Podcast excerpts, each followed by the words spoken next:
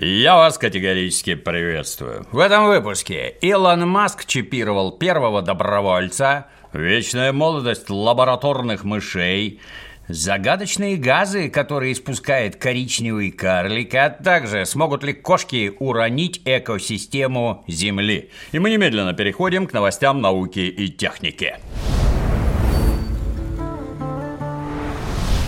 Илон Маск в очередной раз переполошил общественность, объявил об успешном внедрении мозгового имплантата нейролинк прямо в башку первому подопытному Homo sapiens.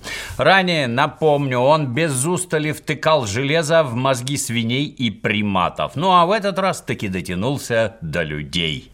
Такую важную новость он, как водится, поведал через соцсеть X. Ну, то есть забацал пост в своем твиттере. Маск заявил, что еще немного, еще чуть-чуть, и благодаря его революционным чипам слепые прозреют, глухие обретут слух, а немые запоют от радости. А для начала, с помощью системы под названием телепатии, ну, то есть телепатия, можно будет управлять разными гаджетами натуральной силой мысли. Понятно, все это грозит нам в светлом, но немного отдаленном будущем. Потому что на данный момент с трудом удалось зафиксировать первые жалкие импульсы от нейронов подопытного гражданина.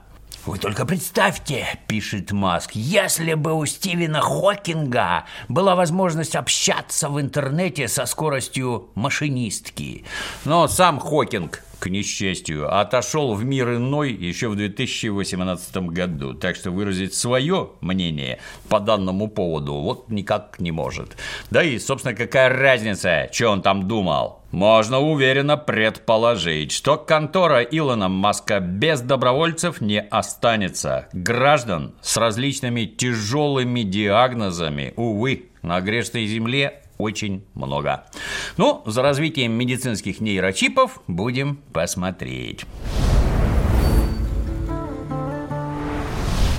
Вопрос вечной жизни будоражил лучшие умы человечества испокон веков. И как только не пытались граждане сохранить молодость, приписывая живительные свойства самым разным снадобьям. Однако ни освежающие ванны из крови девственниц, ни пересадки обезьяньих и даже козлиных мошонок вожделенного результата, увы, не приносили. И тем не менее, седые американские ученые ученые из лаборатории Cold Spring Harbor полны оптимизма. И уже сообщаю, что изобрели новый эликсир молодости, который значительно лучше всех прежних, поскольку в его основе лежат генно-модифицированные белые кровяные тельца, они же Т лимфоциты. Вот в этой заметке, опубликованной в журнале Nature, ученые делятся результатами опытов на молодых мышах, которым однократно вкололи дозу модифицированных Т-клеток.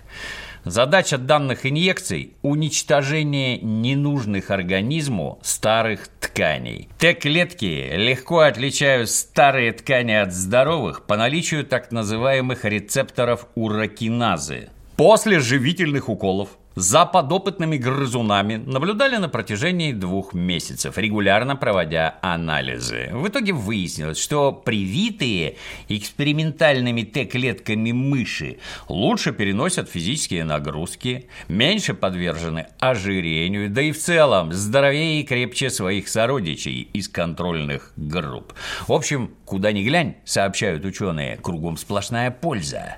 Что примечательно, подобные оздоровительные процедуры не надо делать часто. В печени и в селезенке мышей следы лекарства от старости были обнаружены даже спустя 12 месяцев после целебного укола. Вот тут исследователи утверждают, что благодаря такой модификации Т-лимфоцитов им наконец-то удалось найти безопасное и эффективное средство, позволяющее дольше сохранять крепость тела и бодрость духа. Это, конечно, все прекрасно, что мыши бодрее, здоровее и все такое. Хотелось бы узнать, насколько дольше они после этого живут.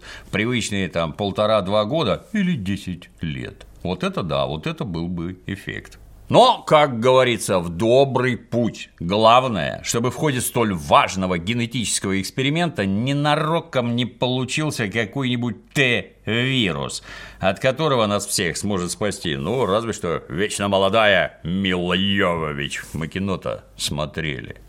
Ну, а пока такое не случилось, переходим к сводкам из глубин космоса. Орбитальный телескоп Джеймс Уэбб обнаружил, что на расстоянии ну, каких-то 40 световых лет от нас болтается коричневый карлик под номером W1935. А на полюсах карлика в инфракрасном диапазоне удалось разглядеть всполохи полярного сияния. На первый астрономический взгляд в этом нет ничего удивительного. Если неподалеку кружится какая-нибудь горячая и полная сил звезда, то под воздействием ейного излучения полярное сияние может возникнуть не только у планет, но даже у карликов, особенно коричневых. Небесные тела коричневого типа относятся к субзвездным астрономическим объектам, то есть обладают промежуточной массой в десятки раз тяжелее самых крупных планет, но при этом значительно легче звезд. А габариты карликов, независимо от массы, обычно не превышают размеров нашего Юпитера. Но тут загвоздка в том, что в окрестностях объекта W1935 никаких звезд не наблюдается. Да и сам он светится из последних сил. Эффективная температура внешних слоев карлика не превышает 200 градусов по Цельсию. И на этом странности не заканчиваются. После спектрального анализа W1935 выяснилось, что он еще и непрерывно извергает из своих коричневых недр потоки метана. В то время как у практически идентичного объекта W2220 такого не наблюдается и никаких полярных сияний там нет. Ученые попробовали создать компьютерную модель столь необычного небесного тела. И наиболее близкие к реальности результаты получались ну, только если представить, что верхние слои атмосферы W1935 горячее, чем нижние – Астрофизики Института исследований космоса откровенно заявляют, что подобную дичь ранее они даже представить не могли. И теперь усиленно чешут друг другу репы, пытаясь придумать такому странному явлению хоть какое-то разумное объяснение. Пока что без особого успеха. В общем, Вселенная в очередной раз подкинула ученым интригующую загадку. И надо думать, далеко не последнюю. Ну а теперь какой коварный хищник угрожает равновесию экосистем нашей планеты? Сейчас об этом подробней, но сперва немного про другое. Всем кто пристально следит за развитием IT-индустрии, очевидно, что искусственный интеллект и нейросети уже стали неотъемлемой частью нашей реальности. Ну и, как гласит народная мудрость, не можешь победить – возглавь. Ведь можно стать тем, кто эти самые нейросети обучает и тренирует. Ну, то есть освоить специальность дата-сайентиста. Перспектив у данной профессии с каждым годом все больше, а освоить ее можно, к примеру, в онлайн-школе Skill Factory на курсе Data Scientist с нуля до Pro. Учебная программа разработана совместно с Академией РАН и на 80% состоит из практических задач, в основы которых положены проекты реальных заказчиков. Плюс есть возможность пройти стажировку в IT-компании. А карьерный центр Skill Factory поможет составить резюме и подготовит к собеседованию. Поскольку Skill Factory учит тех, кого берут на работу а если трудоустроиться вдруг не сможешь, обещают вернуть деньги. Ну а благодаря администрации вот по этому коду получишь скидку 45%. Подробности по ссылке под видео. Тревожные новости поступают от американских зоологов из университета Оберн. Зоологи обратили свой взор на животных вида Фелис катус, ну, то есть на всем знакомых котов и кошек, как бродячих, так и домашних. Глядя на мурлыкающего и свернувшегося в клубочек кошака, легко забыть, что перед тобой – грозный хищник, способный поймать не только ворону на лету, но и зацапать кого покрупнее. Как следует вот из этой заметки, опубликованной в журнале Nature Communications, многообразию блюд в меню усатых и полосатых можно только позавидовать. 47% рациона котов составляют птицы. По 20% приходится на рептилий с млекопитающими, а на закуску идут всякие насекомые и амфибии. В общей сложности ученые насчитали 2084 вида различной живности, которых при случае не проще сожрать рядовой кошак. При этом 347 видов вызывают у зоологов серьезные опасения, ибо они уже находятся под угрозой исчезновения исчезновения.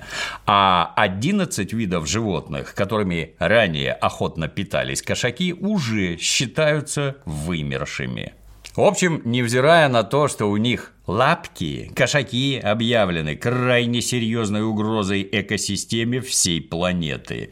Говорят, особенно ярко зверская кошачья натура проявляется на удаленных островах. Там процент редких видов, попадающих в меню местных котов, достигает 25%. С американскими коллегами солидарны зоологи из Института Новой Каледонии. Каледонцы вот в этой заметке утверждают, что именно домашние кошаки могут быть причиной исчезновения многих видов летучих мышей. В первую очередь крупных, ну, в которых мясо побольше. И хотя авторы работы отмечают, что данных по Африке, Южной Америке и отдельных частей Евразии у них маловато, они уже не могут молчать. Опасность, которую представляют для беззащитной природы наши отважные кошаки, слишком велика, чтобы ее игнорировать. С нетерпением ждем новых шокирующих открытий из мира зоологии. Так скоро узнают, что и собаки кого-то непрерывно ловят и жрут. Ну а ты в любом случае держи своих котов под контролем. Не подвергай хрупкую экосистему планеты неоправданному риску. А на сегодня все. До новых встреч.